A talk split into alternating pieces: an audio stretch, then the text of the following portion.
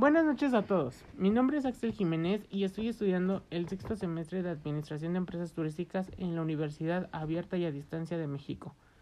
En esta ocasión estaremos hablando un poco sobre las manifestaciones de la cultura turística e identificaremos los elementos que la conforman, enfocándonos en los subsistemas que se relacionan con la cultura y cómo se manifiestan los mismos.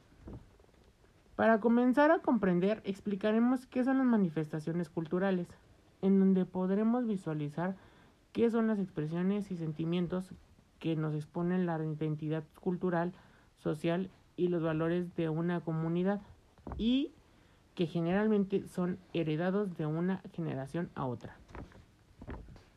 Partiendo de aquí, nos vamos a meter de lleno a los subsistemas que se relacionan con la cultura turística.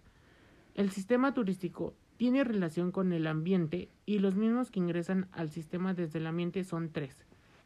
La energía, los materiales y la información. Estos insumos son procesados y generan productos y servicios que cubren las necesidades de una población. Los productos o servicios turísticos son elementos de la oferta que satisfacen la necesidad de la demanda y caracteriza el destino turístico uniendo un subconjunto de servicios que a su vez pueden ser creados por los clientes, los prestadores de servicios, los tour operadores o las instituciones públicas.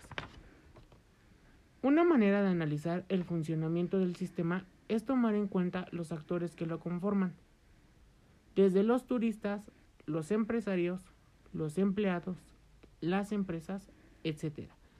Lo que puede ser la primera etapa del análisis sistémico del turismo que es la descripción de cada uno de los subsistemas que lo conforman, dentro de los cuales hablaremos de cuatro. El subsistema natural, el subsistema socioeconómico, el subsistema productivo y el subsistema político-administrativo. Desglosaremos cada uno de estos empezando por el subsistema natural, el cual se conforma por los recursos naturales, que pueden ser el agua, el suelo, la vegetación, la flora y la fauna. En el agua podemos ver cascadas, ríos, mares, cenotes, etc. En el suelo montañas, tierras, parcelas, etc. En la vegetación todo el conjunto de plantas que existe en un lugar determinado. Y en la flora y la fauna, que son los elementos bióticos de un ecosistema que viven y que constituyen en ocasiones hasta un paisaje. De aquí nos vamos al subsistema socioeconómico, que normalmente está conformado por una dinámica poblacional y una estructura económica sectorial. ¿A qué nos referimos con esto? Hablaremos un poco más sobre este tema. Para los que no sabemos de este tema, conoceremos el concepto de dinámica poblacional, que prácticamente es el número de habitantes dividido entre el número de kilómetros cuadrados de una zona, región, ciudad o país. Una estructura económica es la relación que existe entre los diversos sectores que componen la economía. En este caso, es todo lo que va relacionado con el sector turístico. Estos sectores se dividen en tres, primarios, secundarios y terciarios, y les daré un breve resumen de cada uno para que podamos comprender de una mejor manera. El sector primario están dedicados a la explotación de recursos naturales que son de consumo humano. El sector secundario es el conjunto de actividades a través de los cuales las materias primas son transformadas en bienes manufacturados de consumo y las terciarias son las actividades económicas cuyo objetivo es la producción de los servicios que demanda la población. En el subsistema productivo encontraremos la oferta y la demanda turística, además de la infraestructura. La oferta turística son los bienes y servicios que se encuentran en el mercado y se clasifican en primordiales y complementarios.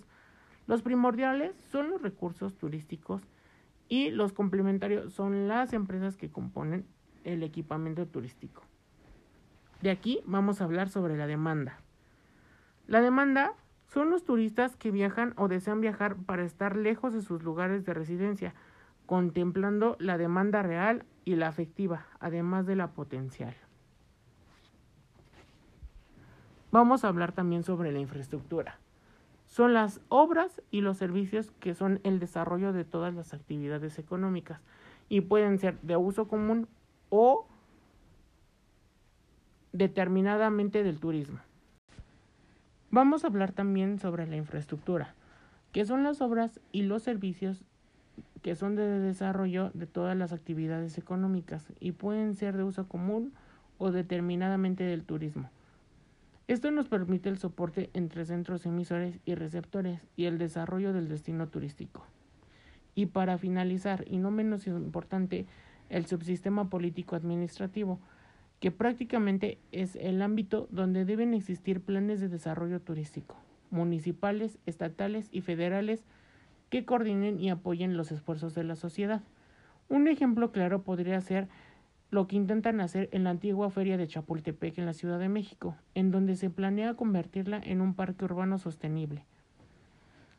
Tanto como los sistemas y los subsistemas dan soluciones e inconvenientes existentes en el sector turístico, ya que son conductores de entradas y salidas que se ofrecen al supersistema sociocultural.